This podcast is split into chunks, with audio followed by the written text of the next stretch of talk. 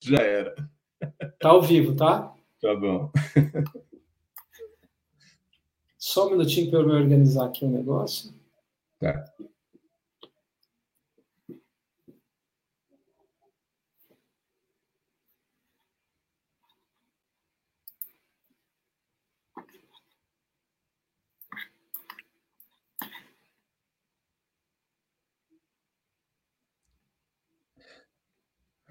Nossa, esqueci de pegar minha água.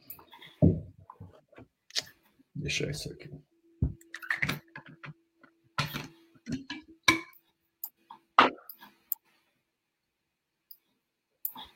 Esqueci de pegar água também.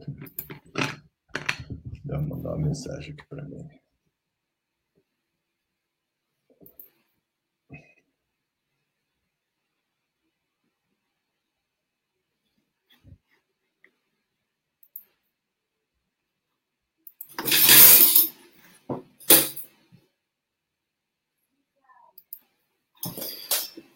Aquiles Augusto, prazer vê-lo você aqui, né? Vê-lo você pelo tempo.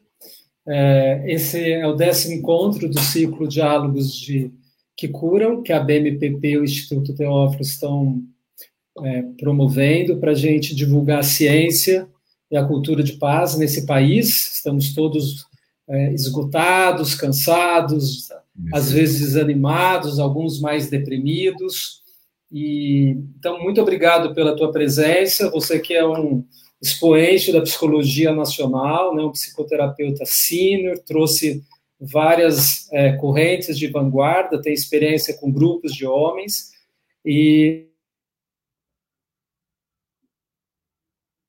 né, independente do seu sexo de gênero, mas uh, a gente olha, as mulheres sabem buscar, né, ajuda. Homens, a gente acho que a gente pode falar também, talvez em algum momento como pacientes ou como pessoas uh, de, cidadãos desse país. E então bem-vindo, prazer e obrigado pela tua presença. Prazer é meu, Rubens. Muito bom estar junto com você sempre. Ô Aquiles, conta pra gente, por que, que você resolveu ser psicólogo? Você é um homem já numa época que não tinha tantos psicólogos, não é? Então, um acidente de percurso no, primeiro momento, né? É, na realidade, eu sou de uma época em que você optava, você podia ser médico, engenheiro ou advogado, né? Basicamente. E aí eu, eu optei pela medicina, porque já na, no ginásio já já já deu um interesse, né? Pela área da saúde, por nas escolhas. E a psicologia ela, ela, ela não foi a primeira opção no primeiro momento, não é? Teve lá uma situação X. Acabei indo como segunda opção para a faculdade de psicologia, era uma escola que diziam que ia ser de medicina psicossomática e tal, tudo era muito novo. E mas descobri mesmo já trabalhando num sanatório, né, naquela época. É, aí você começa, é, começou a vir uma informação que não tinha, porque eu sou da antes da antipsiquiatria, né? Claro. Então, percebe? Então, é, eu descobri que tinha uma outra, é, vamos dizer, a, todo mundo pensava só na doença do corpo físico, e a doença mental era algo que sempre, não é? Sempre que se tratava dela, tratou-se dela de várias formas, né? Punha na fogueira, depois isolaram, aí depois foi para o sanatório, e, e ali eu comecei a perceber, né, a entender melhor na relação com os pacientes. Eles me ensinaram muito, não é? E, enfim, e ali comecei a, a, a aprofundar os estudos na, na escola, era o final dos anos, é, é, aliás, começo dos anos 70, né? Isso que eu contei. Um ano foi... político também no Brasil, né? Um ano importante politicamente. Eu, né? eu tive lá minhas, meus problemas políticos, consegui. As vivências. É, minhas vivências, isso, minhas vivências, consegui terminar em São Paulo. E, e aí, em São Paulo, aconteceram duas coisas que eu acho que mudaram a minha vida. Dois encontros que foram é, bastante importantes. Acho que o primeiro encontro foi com a, com a, com a Mary Jane, que é minha, minha companheira até hoje, que já esteve aqui, é, que, que minha vida deu um outro rumo, não é? Com a qual eu tenho aí três filhos, né? Tive duas meninas e um menino maravilhosos, tenho dois genros, tenho dois netos, dois genros ah, e uma nora, quer dizer, tenho uma, são pessoas é, é, maravilhosas, né? E a Mary, até hoje comigo, uh, trabalhamos juntos na, na, na, no IBAR, né?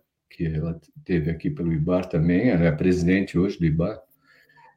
E o outro... Instituto Brasileiro de Análise Reichiana, que desenvolve cursos Isso. de formações é. nessa área de psicoterapia corporal, né? Isso. É, eu ia chegar nisso, que é o, o, o, outro encontro foi o Reich, né?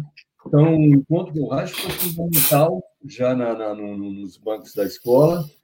É, aí eu fui para o SED Sapiens, na época foi a primeira turma lá do SEDES, e pela mão da Ana Verônica Maltner,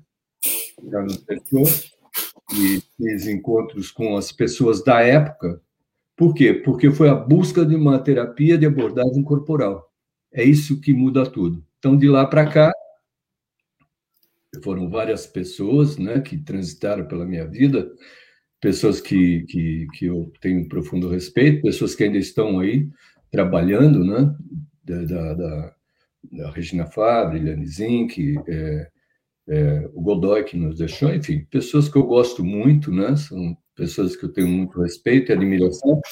E é, e aí uma outra grande mudança, então, foi o encontro com o Federico Navarro, né? Da e da onde eu acabei também sendo estive presidente lá da Sociedade de Ergonomia de Vegetoterapia de São Paulo e posteriormente Genovino Ferry, que, que é a pessoa também, um ser humano fantástico, que você também conhece muito bem. E, e aí sim, fundamos, junto com a Maria de Mello, né, uh, o Instituto Brasileiro de Análise Rachiana, o IBAR. Então, esse em funcionamento hoje. Então, é um. A gente falando assim é rápido, mas Não. longa trajetória de muitos anos. Né? Aquiles, isso traz uma riqueza, já mostra o que vem por aí pela frente, nessa abordagem tão afetiva, respeitosa que você traz das memórias. Hoje a gente está vivendo um período que era da pandemia, que era uma restrição talvez de meses, a gente já venceu um ano, e nesse país a situação é, colapsou e a gente precisa trabalhar agora a saúde mental, não só a saúde imunológica, né? Preservar a saúde. Sim. E você, nesses quantos anos? Mais de 40, Aquiles? Desculpa, eu... Quanto... Já, deu mais de 40, né? Sanatório é de 74. Então, nesses, nessas quatro décadas de tratamento, e de clínica, quais são as queixas mais frequentes que os homens te procuram, a procura abordagem, ajuda da, da psicoterapia? Que, que, dores eles estão passando? Sim. Então, eu acho que é, houve uma mudança, né? Eu, eu acho que a entrada do século XXI na verdade, nós fizemos uma mudança do milênio, né? Acho que a gente precisa lembrar, sempre lembrar disso, né? É, no início, no início do século, e as queixas eram outras, né? Essa, você citou o grupo de homens, né? No grupo de homens a gente tinha um, um panorama e hoje em dia a, a, situação é outra. E de um ano para cá é uma outra é, grande mudança. Acho que hoje em dia, hoje, se eu for olhar, depois de toda essa experiência é, é, que a gente está tendo no mundo, e essa experiência danosa que a gente está tendo aqui no Brasil, né? que não vou entrar no mérito político, mas é, danosa, né? confusa, dissociada, né? É, eu acho que a queixa que me vem atualmente mais dos homens é a depressão, medo impotência, né? Não estou falando de impotência sexual, estou falando da impotência mesmo diante da, das dificuldades. Por quê? Porque a, as pessoas é, olham sempre ah, a questão do lockdown, de não poder trabalhar, de não poder ir para fora. Porém, trabalhar é, é, é dentro de casa fez com que esse indivíduo que tinha lá um esquema montado de que eu saía de manhã, voltava mais à noite, hoje ele precisa estar em casa, ele deu uma, na maior parte dos casos, uma trombada com a, com a companheira, com os filhos amados, né, que de repente começou a conviver com como que é ter criança em casa, como que é ficar sem espaço, como é que a gente vai vai otimizar, né? Então eu acho que que vem entre a ansiedade e a depressão, acho que seria talvez as coisas mais mas... Aquiles, você está falando de que é, os homens saem de casa sem conhecer muito o que se passa na casa. É, é, essa o, obrigou a olhar os espaços que não eram preenchidos ou que não prestava atenção? Olhar para si próprio, para suas escolhas. O sonho, é, o sonho acabou, né? O sonho acabou. O que que começou? O que está num lugar, um pesadelo? né? pesadelo de, de ter uma, um, um tipo de relação nova com as pessoas as quais estava tudo equilibrado, estava tudo muito bom, estava tudo muito certo, de repente, ou a outra coisa, quando eu falo do medo, não é somente também o medo de perder um emprego, é o medo do desconhecimento que ele tinha de si próprio. Existe o medo do, do, da perda do emprego, Sim, mas isso aí acomete a pessoas que têm empresas que estão muito bem situadas, não vão perder o emprego. Não é, o emprego está garantido, né? Alguns são donos do próprio negócio. Eu acho que é mais a questão do desconhecimento mesmo, do afastamento. Desconhecimento, vamos dizer afastamento. Sim. Aquiles, conta um pouco para nós o homem senta na cadeira e começa a falar fácil o que ele sente, ele chega nessa eloquência, estou deprimido, estou ansioso, ou tem é, é, é, mais difícil, ou já vem elaborado a conversa? Como que é o primeiro conversa com... Porque então, mulheres a gente tem mais, escuta mais, homens menos, é, né? Isso, é, é. Eu acho que, que no início, no início, homem não vinha para terapia, né? ele eu mesmo vou resolver. Ele resolvia tudo, ele achava que ele ia resolver. Não. Hoje em dia eles vêm, vêm sim, eu tenho uma população masculina grande, é, mas tem resistências, óbvio. Né? O início é difícil, é, não, não vou dizer que 100%, mas acho que uma grande parte vem, sabe que precisa, veio por conta própria, e quando chega ali na hora, é, é, uma, é uma desconfiança, é um receio, né? Diz que é desconfiança da minha pessoa, não é? Na verdade, é um desequilíbrio que ele tem é, é, em, em relação à relação, à relação com outro homem né? Então, é, um outro homem que está ali para ajudá-lo e que aí isso dá, muitas vezes o que você vai depois percebendo é que tem a ver com a própria história de relacionamento, né? da, da, da própria história dele. Não vou entrar nos detalhes, mas enfim, é, é, é, a própria história, as passagens que foram feitas no campo masculino, não é?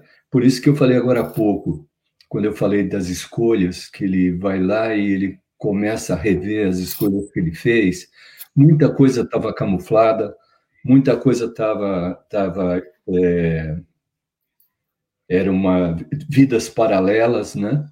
Eu acho que tinha alternativas que não eram as alternativas de início que acabaram se tornando para que até a própria relação mais íntima com as pessoas da família permanecessem mas sabem que não é uma verdade.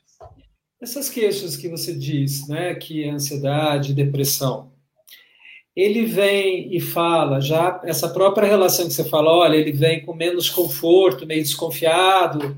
É, Mas como sintoma, ele vem porque a esposa trouxe, porque o parceiro, enfim, ou ele vem muito explícito hoje na pandemia, as queixas dele, ele não dorme bem, ele está com dificuldade na sexualidade, ele está...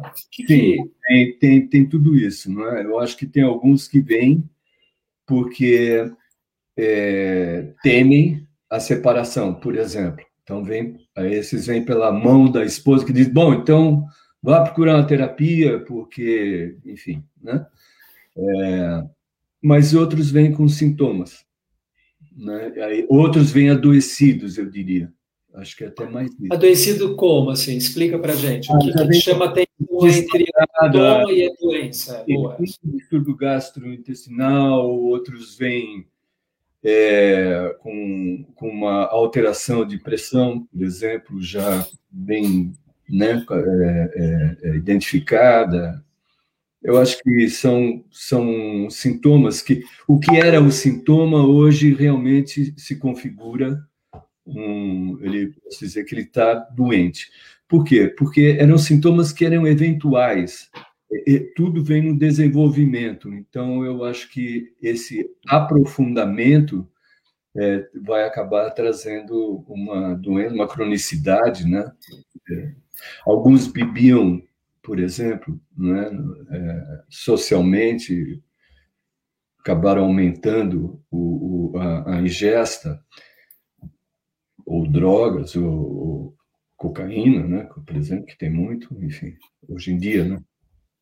Então, uma das abordagens que a gente tem que ficar atento por, em relação à saúde psíquica do homem pode ser isso que você trouxe para a gente. Então, alterações digestivas, alteração do sono, Sim. aumento do consumo de substância, Sim, é. humor alterado. Muito. Humor e... Muito essa é uma boa fala humor alterado, né, que dentro de casa se revelou uma figura completamente diferente daquela que chegava no final do dia, não é? A gente tem que rir um pouco, né? Mas é, é mais ou menos isso. É Os homens andam mais, mais mal-humoradinhos ou mais bem-humoradinhos? Só para eu entender do que, que você está falando. Não posso colocar eu diria que talvez um pouco mais mal-humorado. É, mais mal-humorado. Acho que essa é um grande sintoma hoje para todos nós, né? A gente, é, é, a violência tem. A irritabilidade, você vê isso, né? Aí tem uma outra questão também que eu acho que é importante, que, que é o, o aquilo que a gente está vivendo. Então tem um estímulo também, né? É, é, eu tenho tem casos né, de, de pessoas assim, por exemplo, que a, a, a, o que já talvez fosse até uma irritabilidade, hoje em dia se torna uma agressividade. Eu acho que essa agressividade também é muito estimulada. São pessoas mais rígidas, que se identificam com modelos mais rígidos, tá certo? E, é, é, e dentro de casa passaram também a atuar de uma maneira muito mais moralista, muito mais reacionária. Esses são, uma boa parte deles são enviados pela, não pela mulher necessariamente, mas por aquilo que se tornou, ela, ela passa a, a, também a se expressar. Hoje a gente está falando de homens, né? mas a gente tem, tem que ter sempre este olhar, né? do masculino e do feminino. E, e aí tem uma coisa que, que, que quebra as pernas dele quando vem a insubordinação, né? que é a ameaça. Eu já não, talvez eu já não te queira mais desse jeito. É fácil, aí nego chora. Aí, aí desconfia muito de mim. Aí ele vem primeiro e, e ele encontra ali uma possibilidade de não ser mais aquela figura é, rígida que, que ele estava mostrando. Então, começa a vir um medo, o medo da, da, da, perda, da separação, não da perda, né? da separação. Entendi.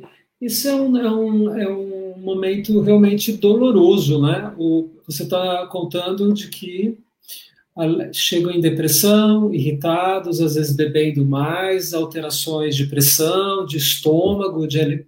É. e às vezes é, tumultuado, pressionado por uma situação de, um, de uma parceira ou eventualmente um parceiro que às vezes não quer, é, coloca um checkmate. E, e qual é um traço do caráter desses nossos pacientes masculinos, Aquiles, que eles assumem que eles uh, também têm o seu lado difícil? Qual é esse lado difícil que ele tem que mitigar, cuidar e a gente deve né, tratar no consultório? Bom, traço de caráter, né? E o traço de caráter é diversificado, porque, assim, invariavelmente, essas pessoas, elas se, alguns deles, né, nesse modelo que eu trouxe rigidez, ele traz ali uma felicidade, um narcisismo muito exacerbado é, isso não vai impedir que ele entre no quadro depressivo.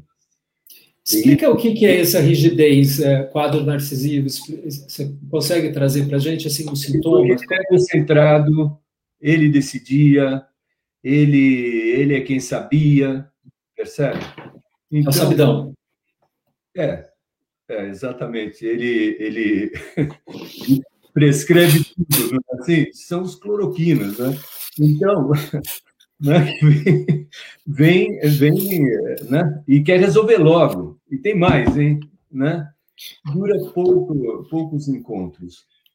Quando ele, de fato, ele pode acessar as camadas mais primitivas dele, quando ele vai, vai tomando consciência de como essa atitude foi, foi montada, qual a função dela, o que eu sinto é que ele, ele desaperta o cinto, não é? Ele afrouxa a gravata, né? Ele fica mais à vontade quando, claro que as coisas não são imediatas, você sabe disso, né? Tem todo um processo, etc. Estamos aqui falando Sim. sem reação como se as coisas fossem assim. Essa passagem, ela é uma passagem que, que vai depender muito, muito da relação que ele vai conseguir estabelecer com você como terapeuta, não é? Porque ele renova, ele reatualiza, vamos dizer assim, né? ele reatualiza essa posição. Muitas vezes ele recupera a saúde física, inclusive, muitas vezes ele recupera a relação e muitas vezes não. Muitas vezes ele também é, prefere se manter nessa posição, abandona a terapia, ou passa a usar outras substâncias, ou, ou enfim. Essa, essa, essa situação que você traz para a gente, né, de que ele vem não completamente confortável, mas a vida dele já está com desconforto, ele orgânico, de saúde, e muitas vezes existe o diagnóstico relacional no, uh, em crise e que muitas vezes ele vem intimado por uma situação de que alguém disse para ele eu não te aguento mais. Sim. E às vezes ele se comporta como um, você falou o padrão uh, cloroquina, achei interessante. É a receita, o prescritor, ele tem as é. um pouco, um pouco me, me chamou um pouco embirrado. Essas questões desses homens no setting tem a ver com seus pais ou a maneira como foram criados? Eles, eles falam disso? Então, é, sim, falam. Vão, vão, vão acessando, à medida que vai acessando a história, não é? Porque são pessoas que estão muito dissociadas, né? Elas estão muito mais vinculadas ao mundo externo do que ao mundo interno, não é? São pessoas compulsivas, né? são pessoas que vão agindo de uma determinada forma. E quando eles param, então, quando começa a existir a pausa, quando eles podem ir lá, o que é a pausa? Ir lá no teu consultório, naquele horário, não é? Que ele, ele vai se encontrar, né? Ele disse que ele vai encontrar comigo, né? Ele vai lá, ele vai se encontrar comigo, obviamente, mas ele vai se encontrar. Então, eu acho que nesse momento ele começa a fazer uma uma reatualização, né? A minha busca, né? Reatualizar com ele a história dele, né? Isso vai fazendo com que, com que vá, vá se diluindo. Uh, eu, não, eu, não, gosto muito dessa, dessa fala, assim, de vai dissolvendo a couraça dele, né? porque é uma fala antiga, não é bem isso. Mas ele vai desconstruindo e fazendo uma nova construção. Né? Porque eu acho que é importante a gente lembrar, não é, que a nossa existência ela é como, eu vou usar uma, uma, uma imagem nem a minha, como um edifício, não é? Então, você vai construindo andar por andar. Cada andar vai ter lá a sua deficiência, não é? Então, eu fiz um bom primeiro andar, um segundo andar, mas aqui eu tive um problema na minha tomada. Isto é, é uma coisa. Outra coisa é quando eu tenho uma rachadura, uma coisa estrutural, não é? Então isso vai modificar todo o conjunto que virá dos andares de cima, não é? Então, quando você faz esse, essa, essa caminhada com ele, você também vai verificar todo esse processo de desenvolvimento que esse, essa pessoa teve. É, as pessoas têm várias decisões na vida, né? Não é os homens como as mulheres. Tem mulheres hoje em dia é mais fácil elas falarem, né? Eu não quero filho, por exemplo, não é? é antigamente tinha quase que uma programação, né? né? Quem não tinha filho, não tinha filho, normalmente era aquela que não casou. Ah, mas por que tinha que casar?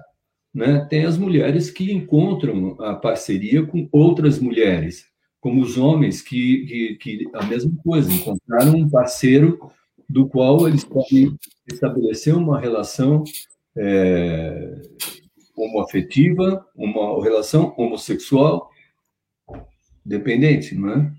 Então, eu acho que, que é isso. Eu acho que nesse processo né, vai havendo uma mudança de padrão, né? E, o, e também, invariavelmente, quando as coisas, quando ele sustenta o processo terapêutico, então, começa a observar a mudança de padrão na relação dentro de casa. Eu acho que é isso que resgata os relacionamentos, sejam eles da forma que, que forem. Né? Quer dizer, se é homossexual, se é homossexual, se é masculino, masculino, feminino, feminino, homem, mulher.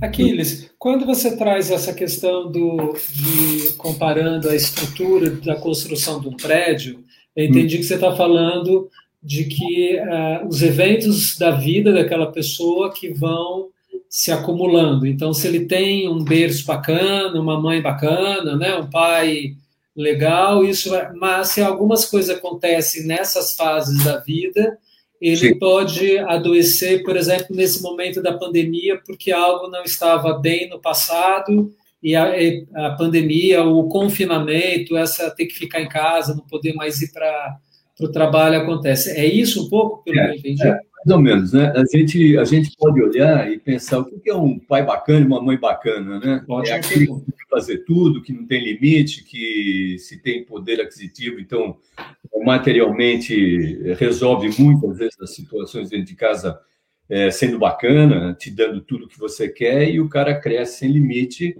é, vai sujando e alguém vai limpando, né? Pra, né? É, durante a vida. E não é bem assim. Eu acho que é, vai depender muito da, da qualidade, né, do como você se relacionou com essas figuras, porque essas figuras são figuras importantes mesmo aqueles que não tiveram nem pai nem mãe, tem aqueles que tiveram só pai, não tiveram mãe, tiveram mãe, não tiveram pai, quer dizer, como, como foram feitas as substituições, tá certo? E, e como isso se deu durante o desenvolvimento dessas pessoas. Claro que se você nascer num, num, como eu costumo dizer, num berço esplêndido, né? Quer dizer, com uma mãe do qual você teve uma boa relação. É, é, um detalhe aí que eu acho que é importante colocar, que isso não é privilégio masculino, isso é do ser humano. Né? Quer dizer, eu brinco lá na, na, dando aulas que eu sempre falo, olha, vocês lembram que todos nós já fomos célula, né? Para que as pessoas tenham ideia da fragilidade, né? É, é, essa questão da individualidade, ela é fundamental, porque se você não tem isso bem é, é, é, como é que palavra que eu vou usar aqui? Vamos, uma palavra simples, vai, bem conhecido, se você não tem esse contato, eu fico imaginando como será no momento em que você tiver esse essa última oportunidade de contato, não é? Porque é ali que vai ser. É, vai ser você com você mesmo e a experiência é sua, né? Então, foi assim quando você veio, será assim quando você for. Aqui eles têm uma pergunta que postaram e eu acho importante. A gente não. É, Jussara, eu vou mostrar o que você postou para todos nós, mas uh, o objetivo é que isso amplie o apoio para as pessoas debaterem. Que você trouxe de que uh, às vezes é a mulher que vem porque o, o, ela não aguenta mais o homem. E a Jussara está contando que no ano passado o marido dela tava, mudou muito, muito nervoso, agitado, principalmente após o início da pandemia. Há seis meses ele saiu de casa, abandonou tudo. Nosso casamento de 30 anos, e parece que nunca é, é, ter existido, né? Entendi que ficou um homem mais frio. E ela faz a pergunta se isso pode ser efeito da atual situação da pandemia.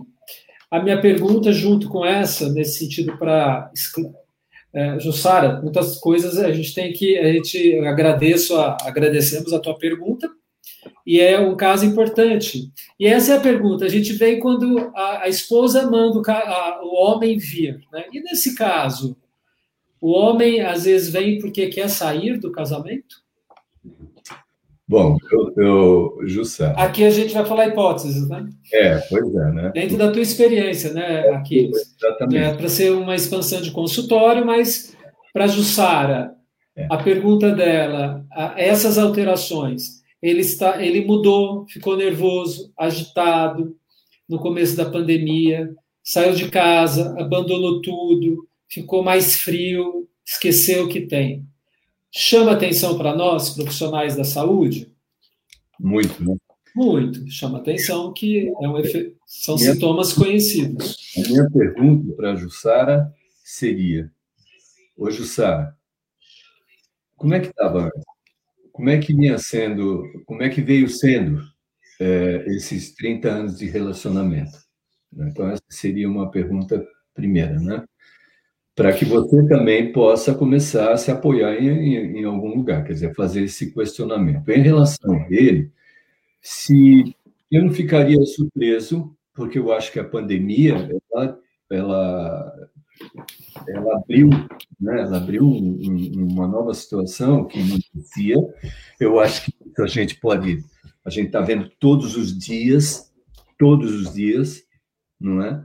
É, é porque sempre, quando todo mundo achava que, ah, tudo bem, vem a vacina e nós vamos resolver, a vacina era um vir a ser, não é? Ah, não, daqui um ano, daqui não, primeiro não tinha nem daqui um ano, depois é daqui um ano e depois, quando veio a vacina, veio junto a nova cepa e por aí vai. Então, é, a coisa ainda não passou, a coisa irá passar. Assim espero. O mundo mudou, as pessoas mudaram, os hábitos são outros, né? Então, você usa máscara, etc e tal. O que eu acho, Jussara, pode ter sido, no fundo a tua pergunta é essa, pode ter sido, acredito que possa, também possa ter sido, Acho que sim. Porque veio para casa e deu de cara contigo, com teus filhos, ou seja lá como for. Olha, eu acho que veio para casa e deu de cara com ele. É assim, assim que eu penso, né? Quer dizer, deu de cara consigo próprio, porque também ninguém toma uma atitude dessa, ou pelo menos talvez ele poderia ter tomado lá atrás, ou tomaria, ou tomaria lá na frente, mas que, de fato, aproximou vocês, isso eu não tenho dúvida. Não é? Vocês se aproximaram. Ele se aproximou da vida dele. Ele se aproximou da vida junto contigo. Não é? Então você tem que olhar primeiro para você, ver o que que, que que você acha que aconteceu com você, não é? Como que você está, enfim, eu acho que você precisa ser cuidado também, mas no caso dele aí, é, voltando a sendo mais objetivo, sim, Acho que pode ter sido? Acredito que sim. Não sei o que vai revelar, né? Isso é uma caixa de Queria... Acho muito importante isso, né? Porque o, os dados que a gente tem de informação de saúde mental já na pandemia, que é um ano, obviamente cada país tem as suas informações, e o Brasil é, 96% das pessoas tiveram sintomas, têm sintomas. Sim. E a gente tem uma particularidade que chama. Tem algumas pessoas que se beneficiaram com a pandemia porque já não gostavam muito de sair de casa, os mais, os mais ansiosos, os mais fóbicos, e ficaram muito bem, estão muito adaptados. Sim. Inclusive, geralmente são aqueles mais distanciados que lavam. Então, são os, os, os modelos. E tem o outro lado que não aguentou ficar uma semana em casa, que se agitou, começou a ficar irritado, né? É o, o que precisa fazer muito exercício, que precisa é, não dorme direito, que já é, sempre é, é, é, famoso. Eu não consigo parar, eu tenho que fazer alguma coisa, né? Ele está mais agitadinho, né? A gente fala o efeito mais da dopamina. É. geralmente vem com uma alteração do humor uh, e fica e pode ir para violência, pode e vai buscar às vezes numa tentativa ainda de a bebida, o cigarro, o consumo de droga, que é para se acalmar. Sim. Outras, eu acho que o Aquiles trouxe para a gente brilhantemente logo no início, uh, o confronto com as realidades que estavam ali no, na acomodação, mas talvez não era bo, não estavam no estavam no conforto, mas não era uh, para talvez prazerosa. Eu acho que tem. Então é. acho que tem duas. Uh, acho que a pandemia é um fator, eu acho que isso para todos nós, né? é a experiência que eu tenho de gestão de crise para nós todos, mas que é os lares que estavam organizados se organizaram, os lares que estavam debaixo da, do tapete se desorganizaram, e às vezes pelos seus filhos, sabe, Jussara? Às vezes é, os casais começaram a ter problema também porque os filhos estavam com problemas parecidos. Você Sim. tem essa experiência, Kilis? Sim. Então, é, é, isso que eu tentei um pouco dizer para a Jussara, não é? Eu acho que quando é, veio a pandemia, eu acho que a, a vida de, todos mudou, a dela mudou, a dele mudou, e que é fundamental que ela possa olhar, ele possa, ele não sei, né, porque ele já se foi, mas enfim, é, que pudesse ser visto. Por quê?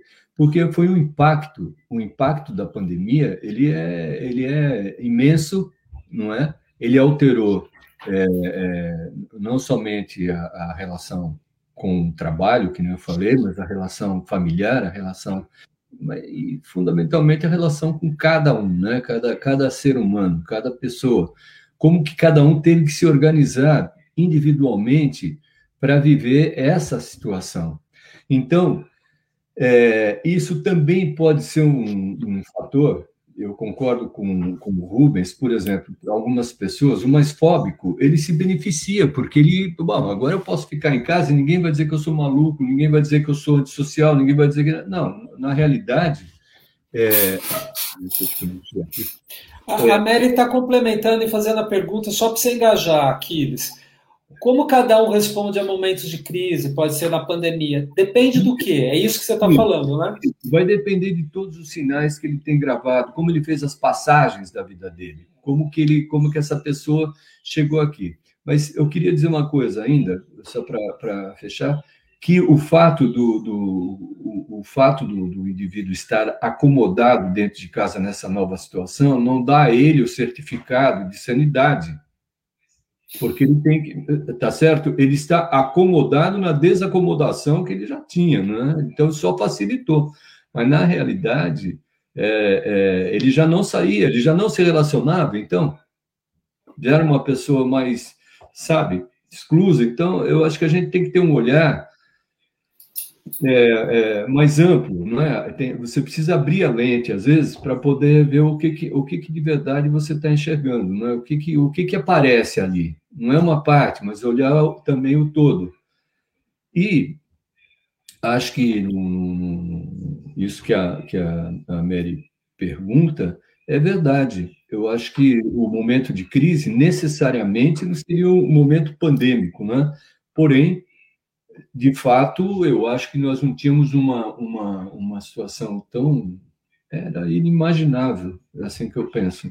Era inimaginável que pudesse ter aconteceu com a humanidade. Né? Quer dizer, depende do Até aí a gente também tem que depender. a gente tem várias. Me escapou, a... sei lá, né? Mas enfim, o fato é que já existe.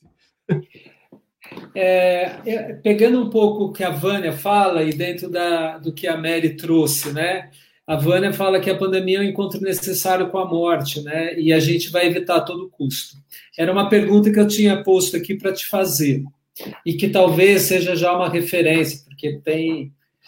Eu posso, é, eu posso me perguntar para ajudar as pessoas, por exemplo, assim, aqui, eu já algum momento já fiquei é, em crise, já tive dificuldade de restrição, fiquei engessado dentro de casa.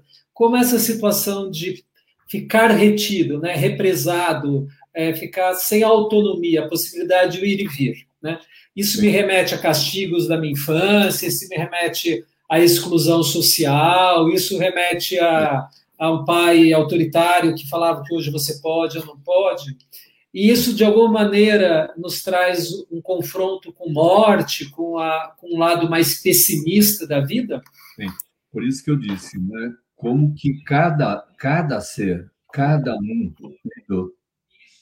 tem, isso é individual, isso é da história de cada um, que te remete, aí para cada um vai remeter a como, essa, como que ele fez ah, como foi o desenvolvimento desse ser até agora. Porque senão a gente iria dizer assim, ah, então está mais fácil a pandemia para quem é velhinho, né? Então, para o velhinho é mais fácil? Ah, é, né? Porque já não está fazendo muita diferença, ele já está bem velho mesmo, a pessoa que tem aí 85, 90, 95 anos. Não, eu acho que a revisão é para todos, não, não, tem, não tem idade. Eu acho que todos vão ter que reolhar para a sua história. Agora, como, voltamos lá, o como isso é feito é que é, nem todo mundo aguenta, nem todo mundo vai buscar é, uma, é, nem todos têm a resiliência suficiente, não é, para poder é, buscar de uma maneira aonde ela ela possa criar um, um, fazer uma nova construção de si próprio. Estou tentando achar de um jeito mais simples e mais, né? Fazer uma nova construção de valores e repensar, repensar por que, que né? por, por, que, que eu vim agindo assim? Porque tem uma coisa, né? A, a, a, a pandemia põe todo mundo dentro do armário, né? E também gosta todo mundo, não é? Então, é um privilégio de. Não é? Então... Explica aí o dentro de armário. Acho que talvez tenha a ver com o que a Cláudia colocou um pouco, que você está falando, a, pande a pandemia trouxe o autoconfronto para o bem e para o mal, das coisas que roupa são. Apertada. É, e, e acho que essa roupa apertada que você trouxe no pé do rachado, ou seja, se eu tive que ficar restrito, confinado, mas a coisa não era boa, todos os meus sintomas aparecem, explode, é isso? Eu acho que sim. Eu vou, se eu puder pegar aí o, é, é, uma fantasia, não é a realidade, eu não sei como é que foi. Mas, por exemplo, o que que o marido da Jussara fez, né? De repente joga tudo para o alto e vou renascer. É dessa forma que ele vai renascer? Então vamos implodir o prédio para construir outro desse jeito, sem considerar se tinha alguém dentro, né? É, desculpe aí a Jussara, estou usando aí o exemplo dela, mas Não, é, é a história, né, que nós estamos contando para trazer luz aos homens. É. Então, eu acho que é isso, não é? Porque às vezes o peso é muito grande. O peso da reconstrução ele é diretamente proporcional. Hoje, hoje a gente estava tava, tava escutando isso, não é? é prescrever é mais fácil do que não é, desprescrever, se é assim que a gente pode falar, né? Quer dizer, ter, retirar a, a, prescrição. E é assim. Alguns retiram abruptamente. O prédio cai, implode, não importa quem está dentro, aqui no caso. E para poder fazer a construção. Então, o que, que é isso que eu estou tentando dizer? Eu acho que muitas pessoas elas tentam fazer de uma maneira abrupta, de, de pouco, pouco, pouco cuidado, inclusive consigo próprio, né? É, vai fazendo muito vinculado às informações externas, a propostas, por isso que eu brinquei com a, com a questão da cloroquina, né? Que é isso, né? Vem, não importa de onde veio, se se é assim que deve ser feito, se de fato existe é, é, é comprovação naquilo que está sendo prescrito. Né? Ou então, o que, que é isso? O indivíduo vai e joga tudo para cima. Ou ele segue a cartilha de uma forma cega. Não preciso, é aquele que não precisa, ele nega, é um negacionista, né? Então, e isso é muito grave, porque é, ele pode, ali na frente, ter que responder não é, pelos seus atos através das consequências que ele gerou. Nesse e sentido. que ele gerou para si próprio. No fundo, é isso. Né? Ele vai ter nesse, que... nesse sentido, Aquiles, na tua experiência, né? O que mais leva homens para a terapia de casal, então? Né? O que, que é. A... Entendi que a mulher às vezes pode dar um cartão amarelo para ele, pelo que você já nos contou. Mas o que leva um homem à terapia de casal? Né? Por exemplo, o marido da Jussara poderia estar aqui, ela falou: não, eu estava pesado, eu tomei uma atitude de jogar para o alto, eu apertei e desprendi porque foi o, o efeito cloroquina, achei que fosse resolver, mas me levou a ficar mais doente, porque esse é o que a cloroquina faz. E na tua experiência, o que leva um homem a querer voltar a ter a relação? Né? O que faz ele voltar a ser afetivo, é, rever a história de, por exemplo, 30 anos e, é. É, e poder reconstruir? Porque um às vezes estava é, ruim, né? O outro ficou ruim ele para ele só, né? Então, eu acho que, que tem a questão da separação, tem um, um medo que, lembra que a gente está falando do difícil? De repente, ele pode reconectar com instâncias mais primitivas da sua experiência, mas eu também acho que passado, porque passado aquela situação de, de, de medo, de ansiedade, quando as coisas começam a se recuperar um pouco, o, o mundo externo, né, fica mais viável, né? Então ele começa a abrir um pouco a porta lá do armário e dá uma olhada lá para fora e vê que a poeira baixou e e aí pode ter essa possibilidade do resgate. Então, veja, porque senão a gente também está crucificando o homem aqui, a gente fica numa posição um pouco como um homem macho. Né? Não, não, é bem isso. Eu acho que tem os homens que são sensíveis. Tem homens que, que apontam a dificuldade do casamento, não porque tem uma mulher muito fálica e ele precisa ir lá, porque ele precisa de ajuda, porque ele está com medo. Não. Ele, ele, ao contrário, ele tem uma boa relação, essa relação pode ter, com o passar do tempo, e aí eu acho que isso é, é fundamental. Uma boa relação, que pode ser uma boa relação de trabalho, uma boa relação com, com, com a sua com aquilo que ele gosta de fazer, com seus hobbies, pode ser uma relação familiar, pode ser uma relação com a mulher, pode ser uma relação com os pais, pode ser, não importa. Eu acho que existe um momento em que homens buscam a ajuda, aqui no caso, objetivamente, busca uma ajuda para o casamento. Olha como é que eu estou dizendo, né? Busca uma ajuda para o casamento para poder restabelecer um diálogo, ou restabelecer uma relação e recuperar um sentimento que era muito bom, não é? O sentimento de estar é, amando, de tá, estar tá feliz, estar com a sexualidade, de estar feliz sexualmente, não é? Então ele vai lá, busca e nesse trabalho, muitas vezes é muito, muito, não vou dizer rapidamente, mas é, muito possivelmente resgatado. Porque sempre, sempre tem a relação, é o como da relação, não é? Então, acho que um homem que pode convidar a sua parceira para isso, eu acho que ele está tendo uma, uma atitude de muita, de muita consciência de si próprio, não é? a consciência de que, aqui no caso, o objetivo né, de terapia de casal, estamos falando de heterossexualidade, pelo que eu estou entendendo, não é? e de buscar com essa parceira, olha, vamos lá buscar essa ajuda que é para que a gente possa resolver esse impasse que está acontecendo agora, nesses últimos tempos, ou com as mudanças. Porque uma coisa que a gente não está dizendo Primeiro, que a vida é muito curta. Segundo, que são de mudanças profundas. Né? A cada década você está fazendo aí uma mudança importante na sua vida. Então, a questão, principalmente da sexualidade, que, que eu acho que é, ela é fundamental e ela, e ela é muitas vezes uma crise, e é uma crise em que não é por conta do desinteresse, mas é por conta da mudança da conduta, do padrão, da mudança que aquele ser está tendo no, no, organismo dele.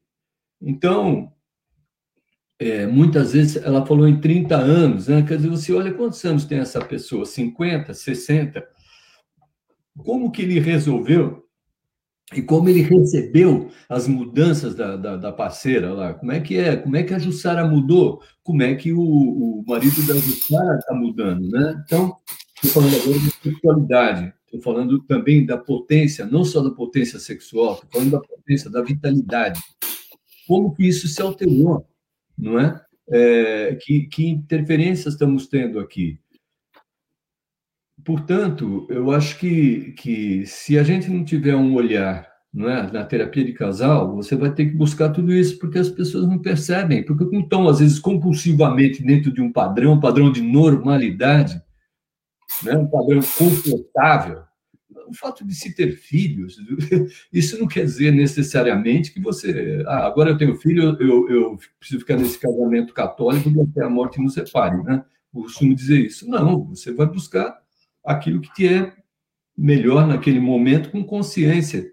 São os casais que muitas vezes se separam porque percebem que, que não, não está havendo funcionalidade naquela relação. A gente sempre tem que observar que tem, é, quando, quando a gente fala da saúde mental, é mente-corpo. E mente-corpo e corpo social também. Nosso corpo social está adoecido. E muito. E não é só de vírus. Muito. As mudanças foram muito fortes, muito intensas. Não é? E, e é isso. Então, o cara está dentro de casa, está dentro de casa e a filharada junto, ou os parceiros. Eu vou falar os parceiros, acho até melhor. Fala, Rudi, você perguntou. Ah, eu vou. A Jussara trouxe algumas informações, acho risco, porque é, eu sinto que é uma dor social para nós todos, que a gente quer que as coisas aconteçam para o bem, e ela está trazendo algo é, ela também está cansada, estressada, como você disse, com esse contexto. Pensei inúmeras vezes em desistir, mas pensei e penso no meu filho, que é um portador de autismo e precisa de mim. Eu considero a atitude de abandono dele, do meu marido, como covardia. E ela trouxe que tem 52 e ele 51. Então, é, a, a Jussara nos trouxe é, de depois de 30 anos de casado, o seu marido foi embora com 51 anos de idade, tem um filho portador de autismo, tem dificuldades, desafios sociais maiores, eu entendo isso, e ela está cansada, exausta, como você trouxe. Né? É. E Jussara, a gente está na, na, na, na, saúde masculina, ah, na saúde mental do, do teu marido. Pena que ele não está aqui, que poderíamos ajudá-lo no sentido de palavras. É isso que a gente pode propor ou indicar, obviamente, clínicas uh, para apoiá-lo uh, e assisti-los, né? Então, eu vou trazer um pouquinho a minha parte, Aquiles, e, e aí você segue, pode ser? Só para... Sim. Eu acho que o Aquiles está nos trazendo uma informação é, de que na relação, na saúde mental, nós falamos do homem, mas é igual quando a gente fala de mulher. Muitas vezes a mulher está falando do seu pai, do seu marido, do seu chefe, e os seus homens, nós homens também falamos de da chefa, ou da mãe, ou da esposa, ou da vizinha, né? Sei lá. Então, um, o que leva uma pessoa a sair rapidamente pode ser um efeito colateral de anos da relação, como a, a, já foi dito aqui pela Cláudia. Né? O segundo é estar em paz é também retomar essa relação, porque parece que a gente fica buscando finais felizes. E a Jussara trouxe aqui que tem a própria o ressentimento e as próprias dúvidas em relação a esse ressentimento, essa, essa atitude dele. Você, Aquiles, assim, né? Não, não, isso não é prescrição, isso não é um consultório, mas é uma riqueza para todos nós e a gente acolher com esse respeito devido, porque todos nós sofremos quando a gente tem amigos que se separam, pessoas que brigam, a gente às vezes discute com o filho e lamenta, ou às vezes é, com nossos amigos que deu um mal entendido. Então a gente, a cultura da paz faz parte dos diálogos que curam. Como seria a sugestão de reflexão para a Jussara, porque ela que está aqui hoje, né? Então, a Jussara é uma parceira de uma mulher que está em busca de entender e também compreender uma situação do seu parceiro o homem tem um filho homem. Então, acho que como que a gente pode iluminar esse campo dela hoje aqui? Olha, eu vou dizer uma coisa para você assim, né? Para você, Jussara. Primeiro que eu, eu compreendo e acredito que você esteja cansado né? Dizer, é, eu não tenho a menor dúvida. Mas foram 30 anos. E você, pelo menos, você menciona que tem um filho é, autista, né? Não sei se você tem os filhos, mas você tem um filho autista. Eu, eu entendo, não sei se eu posso chamar você de covardia, estou vendo aqui novamente, né? não sei se seria realmente uma covardia, porque um cara que é covarde, não é? Será que ele fica 30 anos numa relação com um filho autista?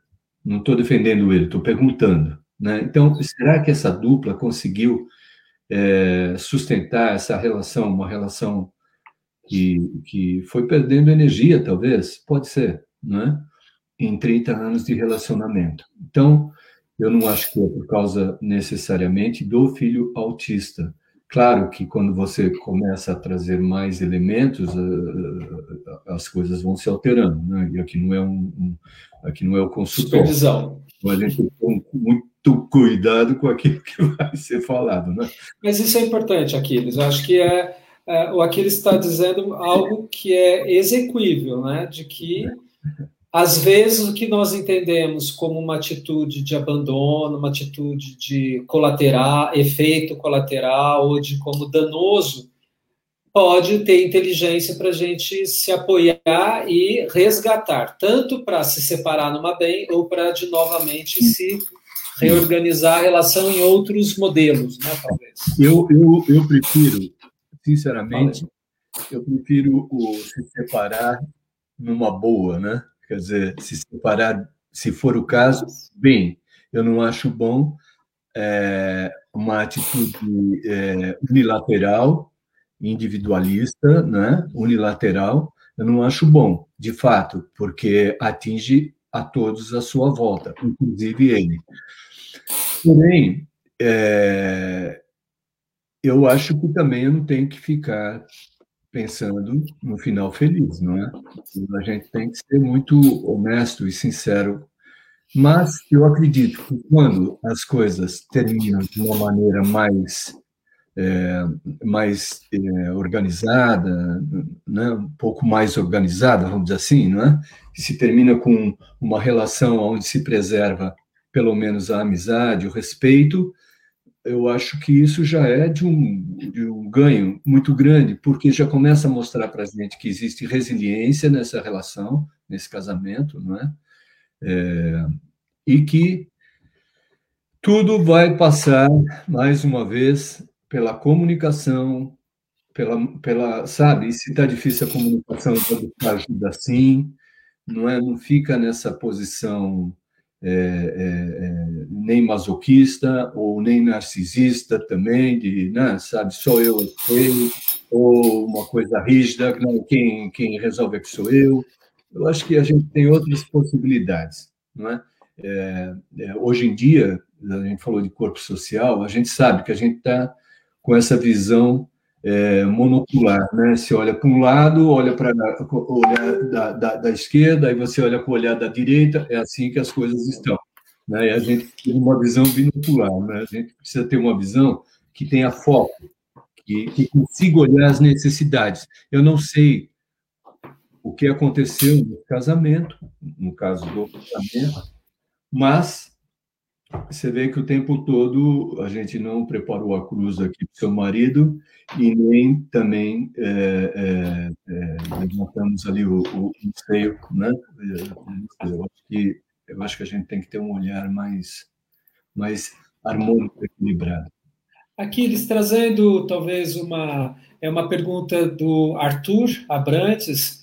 Ele fala que com a sua vasta experiência de trabalhar com homens no consultório, que são os grupos também que você é, mais velhos, inclusive de 60, 75 anos, gostaria muito que você compartilhasse com todos nós essa experiência de grupos longevos, né, do tempo, não só de homens maduros, mas a durabilidade, a duração desses grupos, né? E pensando no impacto que a pandemia tem nessa população de risco, as mudanças de demanda nos seus sintomas uh, apresentados, então, nesses pacientes que você conhece tão bem. E vem uma pergunta para mim, trazendo um todo já, né, um como aqui, uma relação, é, se tem alguma, alguma, algum case que você remete à história que a Jussara contou, né? ou ele saiu de casa e aconteceu depois por X, Y, Z. Então, não trazendo para Jussara, mas que referência tem quando um homem sai do casamento é, dentro dos seus grupos?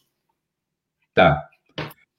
Bom, eu tenho, se eu for olhar aí pelo grupo de homens, eu já vivi experiências né, dentro do grupo e só para fazer uma parte do grupo de homens, do trabalho terapêutico com um grupo de homens, é, que, inclusive, tenho que ser muito sincero para você, do quanto que eu aprendi também com isso, né? porque é a vivência ali, é estar junto, e já vi, já vi, já vi de tudo ali, né? já vi muita coisa importante não de tudo, a gente nunca vê tudo, mas já vi muita coisa importante. É, e em relação à, questão da idade, estou aqui me organizando, porque são duas coisas, né? São muito importantes. Aqui, quando eu falo do grupo, eu falo de um masculino, no qual eu venho acompanhando, e, e a experiência individual de, de cada um deles em relação ao seu, às suas relações pessoais, não é? Assim, eu tenho um, um respeito, uma admiração, uma gratidão muito grande. Em relação à pergunta do Arthur, é, o que eu quero dizer é o seguinte: eu acho que quando, com a questão da pandemia, porque ele põe grupo de risco, 65, 70 anos. A minha primeira pergunta seria, foi assim, ué, grupo de risco? Por que grupo de risco, né? Onde você está, né? Eu não serei eu isso daqui a pouco. Então, porra, por que grupo de risco? Mas. Mas você entendeu que é grupo de risco, né? Isso é melhor, né? Grupo de risco, ele tem razão. Se a gente for pensar, um, um, um homem, né? um homem dos 65, 70 anos, quais são as perspectivas dele? Né? Então, é, quando fala em risco, olha, eu posso pensar risco é, do desemprego, por exemplo. Hum, é um risco grande mesmo, não é? Para ser aceito, mas isso já era antes da pandemia. Risco no sentido de me contaminar, Olha, acho que talvez até menos, viu? Porque é muito mais fácil encontrar o risco de contaminação na ala mais jovem, que se expõe muito mais, não é? Porque um homem de 65, 70 anos, não sei se ele está indo necessariamente em muitas raves. Ele pode ir em raves, não sei se vai em todas, né? Vamos supor. Mas se ele é um grupo de risco, porque ele já tem 70 e a gente tem uma perspectiva, né? pelo menos hoje em dia, a medicina nos arrasta aí a 100, cento e tantos anos, precisa ver com que, com que qualidade, né? mas enfim. Mas se é a perspectiva da finitude, então eu tenho que dizer o seguinte: eu tiraria a palavra risco, eu tiraria. Eu tiro essa palavra risco porque você não está correndo risco. Isso é o que se espera é o movimento natural da vida. Então, se o risco é esse, dele ter um tempo menor de vida, a pandemia abreviaria, olha, então serve para ele, serve para qualquer um. O cuidado consigo. O risco seria das mudanças que ele vai ter que enfrentar. Hoje eu estava pensando sobre essa questão e pensei, falei, puxa vida, o Rubens vai me perguntar provavelmente alguma coisa sobre a questão da sexualidade, como faz aí a sexualidade aí na terceira idade, etc e tal. Ah, eu acho que, primeiro que os homens... Perguntado já, tá? É, então, pois é. Então, vamos perguntar sobre Viagra, Tadalafila, etc e tal. É, usa, meu, que é bacana, é bom, não é? Ou usa é, na, nas dosagens que você se adaptar melhor. Use, porque a gente tem isso. O que a gente não tem e que eu acho que é necessário e que isso sim seria muito bom e que não não acho que não é uma questão de ter sido pesquisado, porque eu acho que até a descoberta foi meio na base do sem querer, né? Mas eu acho que o que a gente não tem e que seria muito interessante era um, um, um, uma medicação que ajudasse, de fato, as mulheres a passar pelas dificuldades que elas vão precisar passar, que é inerente à, à idade e à passagem do tempo, e é, dando a elas um conforto tão grande né, quanto os homens podem ter ao usar é, uma medicação que vai trazer mais sangue ali para a genitália dele e vai fazer com que ele possa ter uma ereção que dê à sua parceira ou seu parceiro, seja lá como for, um, um prazer maior. E entre as mulheres também, porque se isso houver, problemas que são enfrentados hoje com o risco de fazer reposição hormonal, por exemplo, muitas vezes, e que tem algumas que não podem, não é? Por, por N motivos, ou porque já tiveram a patologia X ou Y, não importa. É, eu acho que seria o ideal, né? Isso seria muito bom, porque daria um ajuste. Eu não sei se os casamentos, por exemplo, isso não quer dizer que os casamentos perpetuariam, mas que de fato seria de uma, de uma ajuda muito grande para esse processo de reatualização da, da, dos padrões relacionais desses casais, do, do casal que for.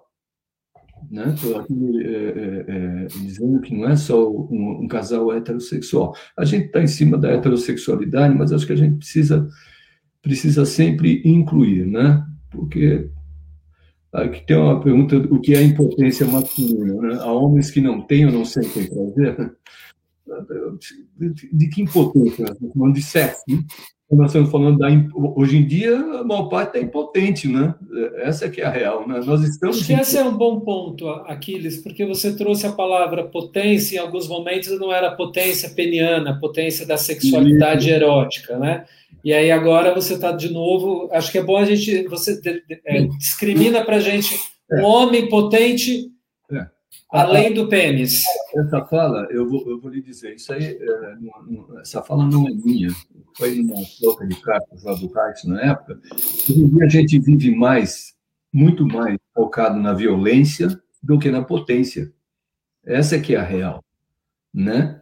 Ah, o grande dano, grande dano disso que nós estamos vivendo, né? Eu falo, nós estamos, eu estou aqui nos Estados Unidos, não estou aí, mas eu vejo a diferença que, que já, já se percebe aqui, como as coisas mudaram, como está mais tranquilo, é um outro ambiente, não é? Um ambiente que tende, veja, que tende a é, é, é, nutrir mais as pessoas e trazer mais possibilidades de desenvolvimento futuro ok? O que eu vejo no meu país, o que eu vejo no Brasil, é justamente o oposto. Então, tem o um modelo da violência quando você precisaria ter o um modelo da potência, e isso não foi feito. Então, é, a impotência masculina, eu acho que quando eu penso em impotência, eu penso na questão da vitalidade, não é?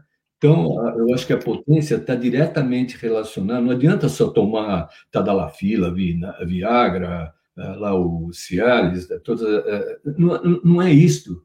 Isso é uma potência peniana e que é e tem prazo de, de durabilidade, não é? Tem prazo de, de, de, não é? Não é isso. Eu, eu, eu, você pode ter isto como acessório, mas está impotente, está impotente. O, o, o, o, o caso da, da, da que a Jussela estava contando, dentre, dentre outras coisas, pode estar revelando o quê? Uma impotência, está impotente. Não é que ele possa ser até uma pessoa impotente, é como ela está cansada, ela fala, ela também está impotente. Percebe? Então, eu acho que eu, eu, a gente está falando de vitalidade. Então, como que você pode cuidar da tua vitalidade? Ué, é a regra básica, não é? Nutrição boa, sono bom e exercício. E o resto? Bom, se você tiver mais vital, se você tiver mais equilibrado, se seu organismo tiver mais equilibrado, se você buscou ajuda, você tem condições, sim, de passar por esse drama, por essa tragédia que a gente está passando no mundo, de uma maneira aonde você possa usufruir da tua resiliência, que você possa fazer as transformações necessárias. Aquiles, eu entendi que na pergunta do Arthur ele perguntou dos riscos e você diminuiu um pouco que os riscos, mas parece que a queixa maior ainda é uma certa impotência, né? Os homens que vão tendo a sustentabilidade da sua potência, tanto peniana e às vezes uma oscilação das, do seu referencial como masculino. A Flávia traz uma questão que eu acho importante, só para a gente voltar em alguns temas que você trouxe. Numa grande parcela de casais com filhos autistas, uma certa ausência da figura masculina, é, pai, pai, pai mais ausente, mãe mais sobrecarregada. Sim. Uma questão cultural, porque temos um certo distanciamento do masculino na educação dos filhos. Tradicionalmente, mulheres é, é, educam e, em tese, homens trabalham. É, o que, que você tem a dizer sobre essa experiência sobre isso? Uh, sobre uh, o que é um pai potente, então, o que seria um pai potente dentro de uma. E, e, e a mãe sobrecarregada, né? O que isso vem nos seus grupos? Esta fala de que a minha esposa me pede muito e eu não consigo demandar.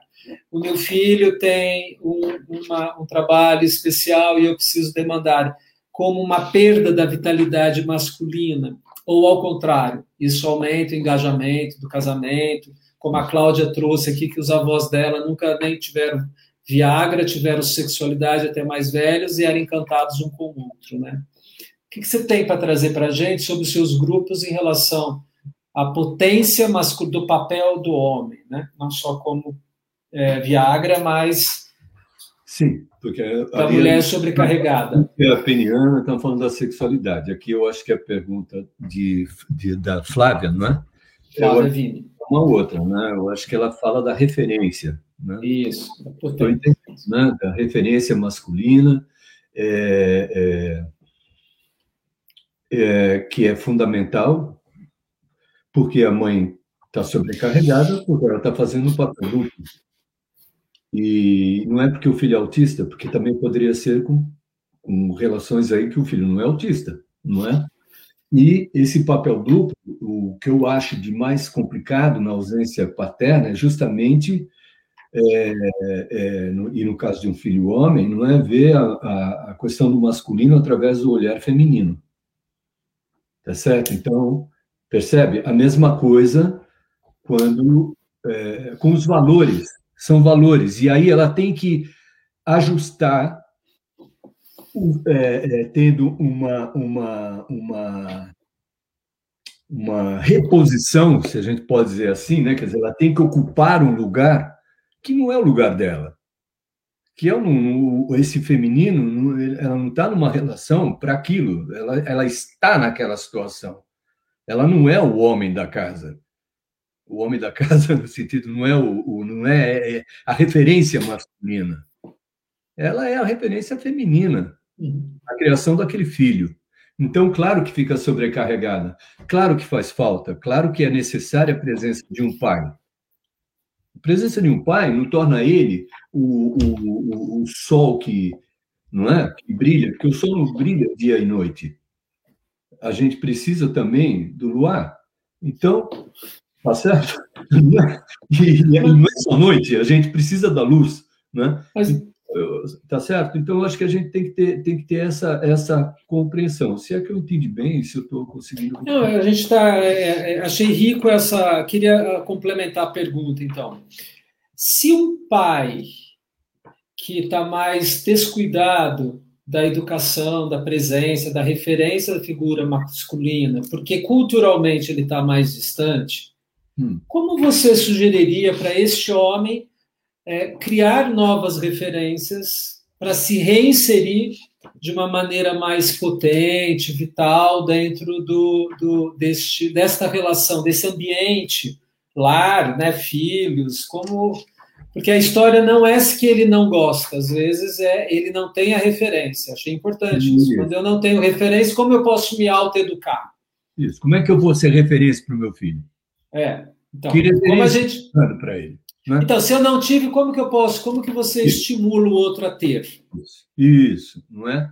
Então, é, é uma questão de, de, de, de confiança e, e, na relação o casal poder perceber isso e ele, se ele conseguir, poder falar, não é? Dessa dificuldade que ele está enfrentando. Então, esse também vem no meu consultório. Esse também me procura. Esse homem vem e me conta: olha, né, a minha relação é boa com a minha mulher, não é? é? tenho aqui minhas filhas, não precisa ser filho, também tenho filhas, né? Então, é, e, e, aí o que eu vou observando, muitas vezes nem é essa queixa, hein? nem é tão direta, ele vem por outros motivos, porque eu estou ansioso, porque eu estou angustiado. Na realidade, ele está ansioso e angustiado com o papel dele, com a referência dele. Olha, a família vai bem, o casamento está bom, é, mas na relação com os filhos e na passagem que esses filhos estão tendo, dependendo da idade, porque tem uma idade que, que tem quem tem filho sabe que é porrada na certa, né? Quer dizer, é dificuldade porque ele está querendo se afirmar, porque ele, né? ele faz todo um movimento. Muito bem porrada nesse sentido, né? Quer dizer, tem um confronto, tem uma maneira. Então, de que maneira isso pode ser resolvido? Então, quando ele vem, eu vou trabalhar diretamente a figura masculina. E aí, invariavelmente, aparece, assim, na história, a falta de referência dele. Então, é uma quase que uma psicoeducação, vamos dizer assim, né? Você vai lá e vai trabalhar com ele a, a, não somente aquilo que ele não teve, mas quais as possibilidades já que ele também conseguiu montar uma estrutura tão boa, quais as possibilidades que ele acha que ele pode ter e como que ele pode expandir isso, né? Então, esta relação, eu, eu tenho que pensar muito, tenho que ser obrigado a falar aqui uma, uma coisa mais técnica, mas qual é a contratransferência, tá certo? Que eu vou precisar estabelecer com esse homem para que ele possa ocupar esse lugar de uma maneira onde ele se sinta mais mais confiar. Eu posso te falar de uma coisa que é bacana, isso sim é bom. A resposta. É a resposta e a mudança da. É, é, é, a resposta, eu poderia dizer quase que é muito rápida, porque à medida que ele vai ocupando o lugar dele, ele também vai dando um alívio para aquele filho que está é, é, conflitado, que está precisando Muitas vezes a briga acontece, as discussões ocorrem, justamente porque ele está carente, eu preciso, e aí, como é que é? Eu estou aqui indo para a vida, né? E eu preciso que você me dê esse modelo. Eu preciso que você me dê um modelo é, masculino suficientemente bom para que eu possa buscar uma parceria, para que eu possa conhecer uma outra figura, não é? E que e aí, mais uma vez, a gente volta, porque muitas vezes vem com um, um Muitas vezes vem uma questão da homossexualidade do filho, por exemplo, que tá certo, que passa por aí. Então, é, é, é, eu acho que tem uma questão da, da identidade do, do, do, do, do filho. E quando isso já está é, definido, porque aqui não é o caso da cura gay, né? Então, como que ele vai poder lidar com essa situação, né? Quer dizer, como que eu faço para estar com ele, estar com ele socialmente, estar com ele dentro da família, não é? Não, não vai ficar naquela onde foi que eu errei, né? Quer dizer, como que que eu vou é, é, poder ajudá-lo e ajudar a si próprio, né? Começa por ele. Avalio que essa, essa mensagem que você trouxe agora é serve para todos nós. Eu vejo também na prática homens e mulheres, mães e pais, que têm as suas reacomodações, as suas revisões de referências, Isso. porque seus filhos declararam-se é, diferente do planejado. Pode ser na sexualidade ou algumas vezes é, é, estão com grave dificuldade, ou constataram que tem uma dificuldade é, de droga adicção, por exemplo, ou uma filha que ou que está vivendo a sexualidade de uma maneira com, com liberdade e violência junto, então dissociada de então é, eu acho que isso traz é, grande riqueza, mas dor também para aquelas pessoas. A Rafaela traz uma questão que, que eu acho que ficou rico isso que ela disse, que reconstruir qualquer relação desafio grande, se todos mas todo mundo tem que ter algum nível de interesse na reorganização. Ah, sim. Nos seus homens de grupo, às vezes eles levaram, na, levaram proposta de reorganizar e as mulheres não conseguiram aguardar o seu tempo e se separaram, por exemplo?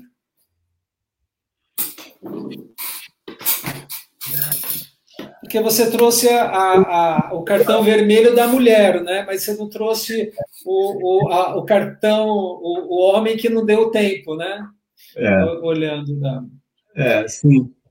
Sim, e... houver mulheres, sim, que se separaram. Se disseram para eles, ó, não quero, não quero mais. Desse jeito não vai funcionar. Tem casos é, de mulheres que se apaixonaram por outra pessoa. E aí você tem que trabalhar com ele a questão da separação, como é que ele vai abandono. a resiliência dele e se sustentar e partir. Vamos, vamos para frente, vamos para outro relacionamento. E nesse outro relacionamento é fundamental, porque ele tem a grande possibilidade de reorganizar-se com uma outra pessoa que muitas vezes é é, é, é, justamente por ser diferente, e a gente precisa ter muita atenção, voltamos nos dias de hoje, de conseguir conviver com as diferenças. Então, não é mais a visão monocular, mas é uma visão binocular, né? que a gente pode incluir as diferenças. Né? É, eu acho que é isso. Ele resgata e refaz a vida dele. Ou ela resgata, sei lá, Jussara, e refaz a vida dela, por exemplo. A Mary está trazendo uma pergunta de que para às vezes essa essa fuga, né, essa esse abandono, essa fuga Não. seria a dificuldade de se posicionar para fazer uma separação, de sustentar a separação que talvez é, vou, é, vou, colocar não para Jussara, mas para qualquer pessoa, né? Vamos esquecer, mas pode caber. Hum. Eu eu falo, ah, eu me surpreendo, mas é alguém que já tem um uma relação ah, já, já está estabelecendo um outro fluxo afetivo, erótico, numa outra relação, pode ser homo ou heterossexual.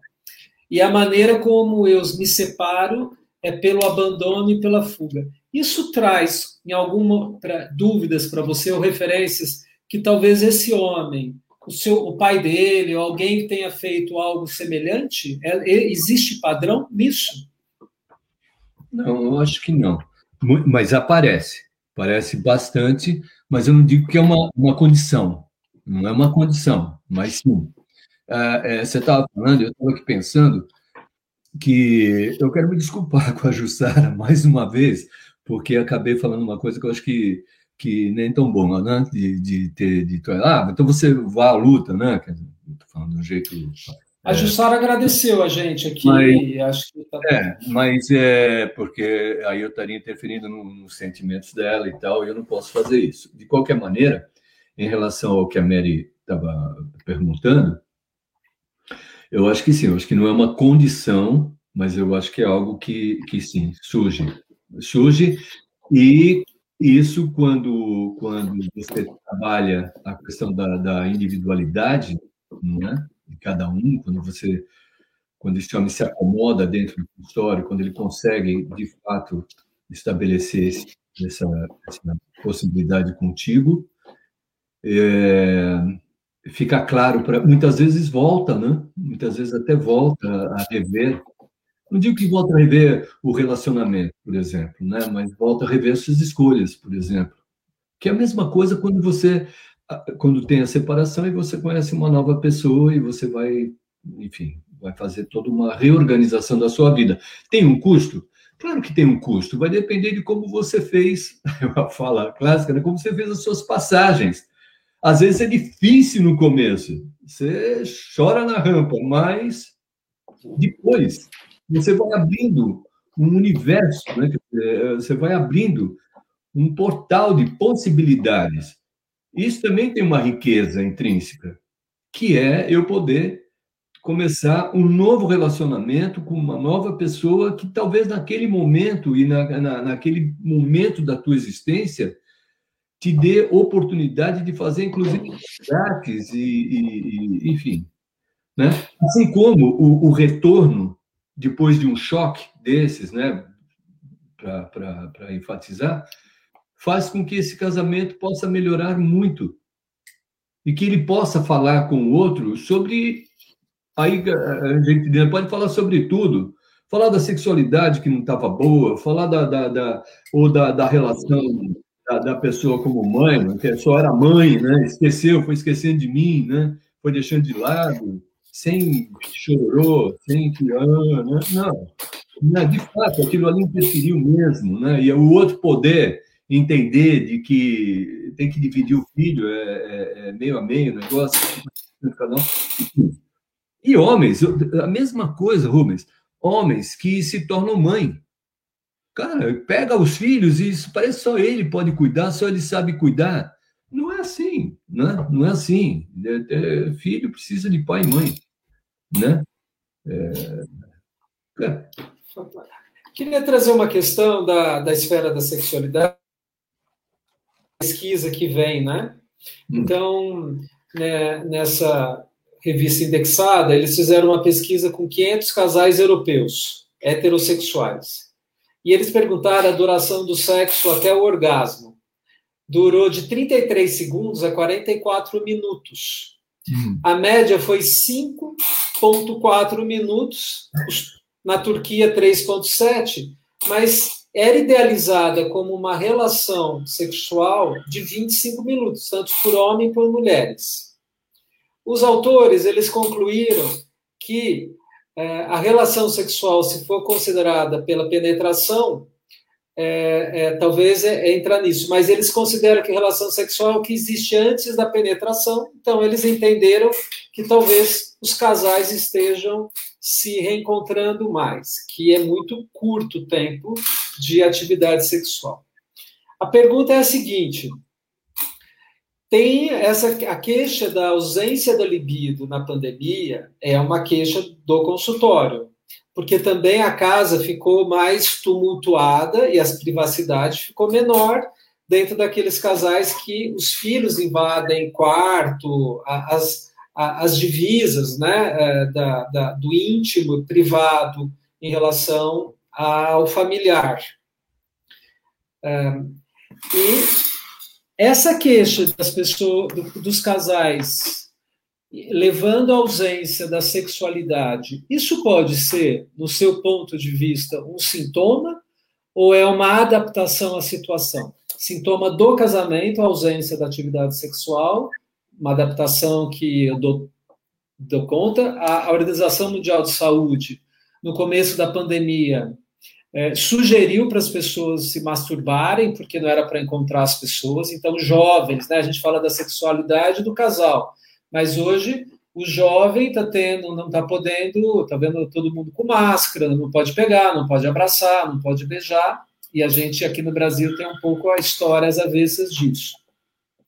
Então, a gente tem hoje, e tenho no case do consultório, uma mulher que um casal heterossexual ela com a dificuldade é, de menopausa, uma dificuldade de secreção vaginal e um, um, uma casa mais aberta, e isso foi é, mitigando a exposição sexual, menos relações sexuais. Ele diz que aquilo já era um sintoma que o casamento era mais estava mais difícil. E quando ele reclamou, a gente anima, né? Vai lá e faz uma psicoeducação, na verdade, educação em saúde, uma comunicação para a relação. Elas foi se cuidar para que ela também pudesse estar uh, em condições de ter a relação sexual. Então, tudo isso que eu trouxe são esferas que vêm também pela abordagem da sexualidade e que horas eu vou estar mais exposto e horas não. E tem homens que têm mais ou menos dificuldade de lidar com isso. Sim. Nos seus grupos, na sua experiência, como que você aborda? Vamos, vamos lá por partes, que é uma longa pergunta, vamos ver se eu vou conseguir lembrar de tudo. Mas a primeira coisa que eu tenho que dizer é assim, eu não sou sexual. Ah, então, vamos partir daí. Mas. Na, na relação sexual, né? Eu introduzi a mulher. Mas, assim, ó. É, é, eu eu não, conheço a pesquisa. É, um pouco, é, são pesquisas, né? Eu penso que, que, na realidade, você falou uma coisa, Rubens, que eu tinha me referido agora há pouco. Eu acho que a mulher, quando for buscar ajuda para a, a, a sexualidade dela, não tem que se preocupar somente por causa da relação sexual ou porque as dificuldades que aparecem no meu parceiro. Ela tem que se tem que se preocupar com o orgasmo, que se preocupe com o orgasmo dela primeiro, que ela, ela tenha prazer, que ela se sinta confortável, Agora, ela tem que procurar, né? Ela não pode esperar cair do céu, porque se for esperar cair do céu com a idade que ela está, acho que ela vai viver, não, não, vai chover na horta dela, né? Vamos dizer assim. Então, não, você está falando da, da, da, da, dificuldade hormonal, da reposição, sim, de algo que dê resposta sexual orgânica, né? Mesma coisa, o, o homem foi lá, foi buscar e encontrou uma ajuda. Então, o que eu acho que é fundamental, que a gente precisa olhar, é que eu não, eu não conhecia esses, esse tempo aí, de segundos, né? Porque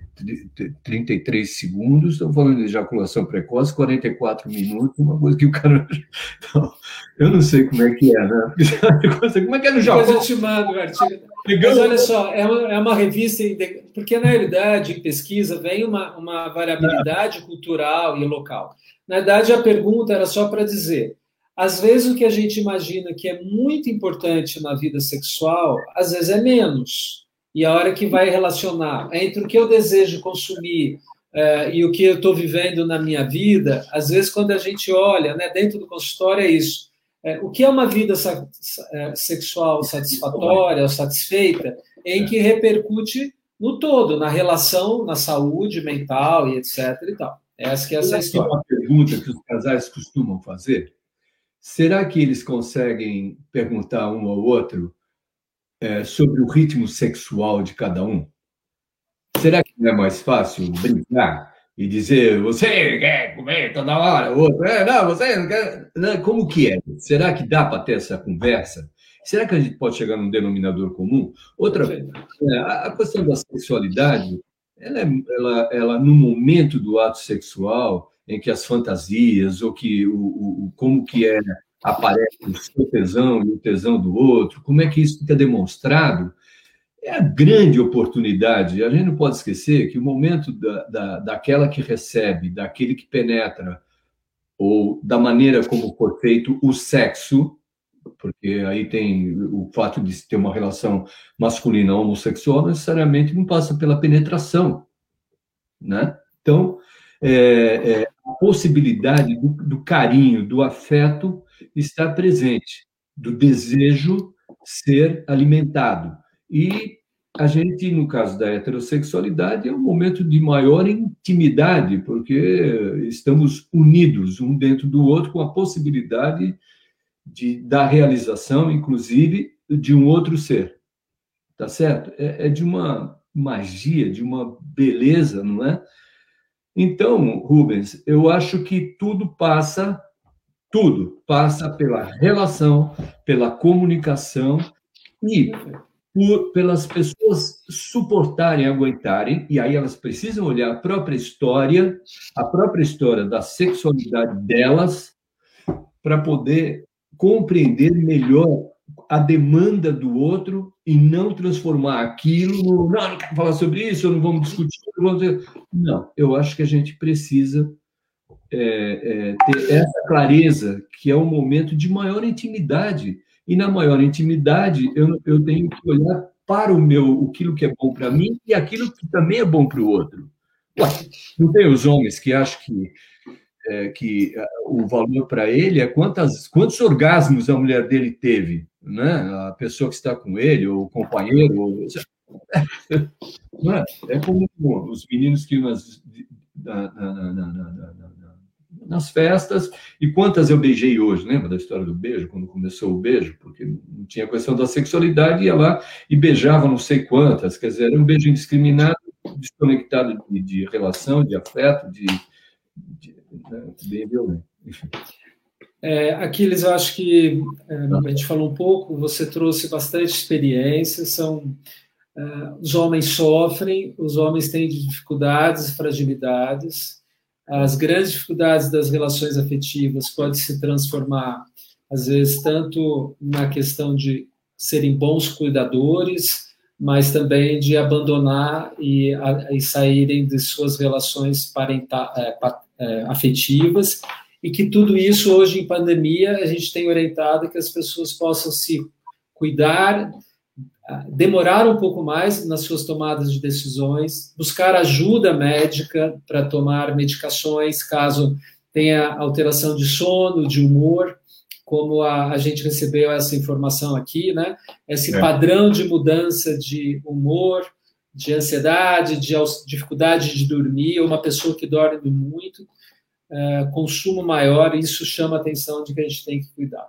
A gente está chegando ao fim, e eu gostaria que, que tinha mais algumas perguntas, mas deu a hora.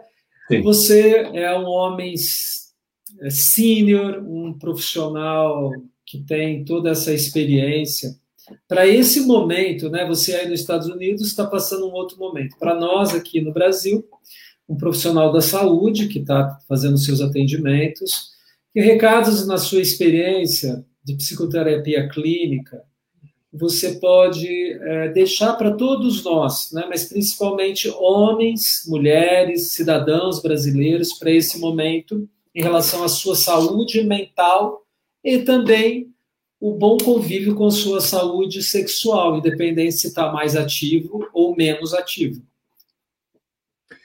É, eu, eu, eu acho que a gente está vivendo uma, um momento que é completamente é, fora da, da, da, daquilo que, que, normalmente se vivia, né? A gente não sabe como as coisas vão andar daqui para frente, que, que, o que aconteceu, mas uma coisa é certa buscar ajuda, buscar é, é, apurar sua resiliência, não é? Porque vai precisar mesmo para se àquilo que, que for existir aí na frente, mas buscar ajuda. Eu acho que essa ajuda é, é psicoterapêutica, da, da, da, do psicofármaco, se for o caso, da, da, abordagem corporal, que no meu caso, que eu acho que é naquilo lá que eu acredito. E, fundamentalmente, que haja uma, uma intenção em, em olhar para si próprio, rever a sua própria história, rever, uh, olhar no teu presente, como que você está agindo, que maneiras você poderia é, a, a, a, trazer para que pudesse estabelecer um, um, uma relação familiar, uma relação com o parceiro, uma relação com a vida de uma maneira muito mais humana, muito mais é, amorosa, né? Porque eu acho que é o que mais se carece hoje em dia é de humanidade, de alegria, não é? E, e de amorosidade. Eu acho que isso é fundamental.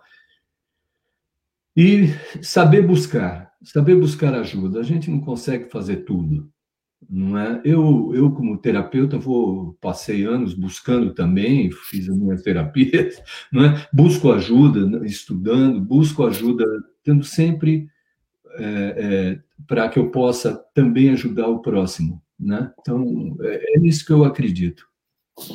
Possa olhar as nossas deficiências. É e dar uma impulso. Aqueles... Você viu, Rubens? Foi muito bom estar aqui. Eu que agradeço, nós aqui da BMPP, é, a doação de tempo, a ajuda, né, é, a importância de todos nós. É, o recado que eu pedi para deixar para a Jussara é que todos, tudo nos apoia, né? não existe uma história de alguém que não nos afeta, né? E que, é, e, e às vezes, não ter solução não significa que não está em transformação, como você bem trouxe, é. e o respeito e o afeto acho que tem a ver. Quando a gente perde o humor, a gente está perdendo um pouco o respeito e a afetividade, a gente precisa buscar é, ter essa vigilância. A semana que vem a gente vai falar sobre com a doutora Daniela Rosa, ela está capitaneando aqui a vacina brasileira, ela é do departamento de imuno da Unifesp, e ela vai contar para a gente sobre uh, os riscos da, da, da se existe riscos, como está sendo a fabricação da nossa vacina aqui, não é exatamente a, é, e como trabalhar o sistema imune. E gostaria de convidar, se você puder participar, sempre as questões são ricas.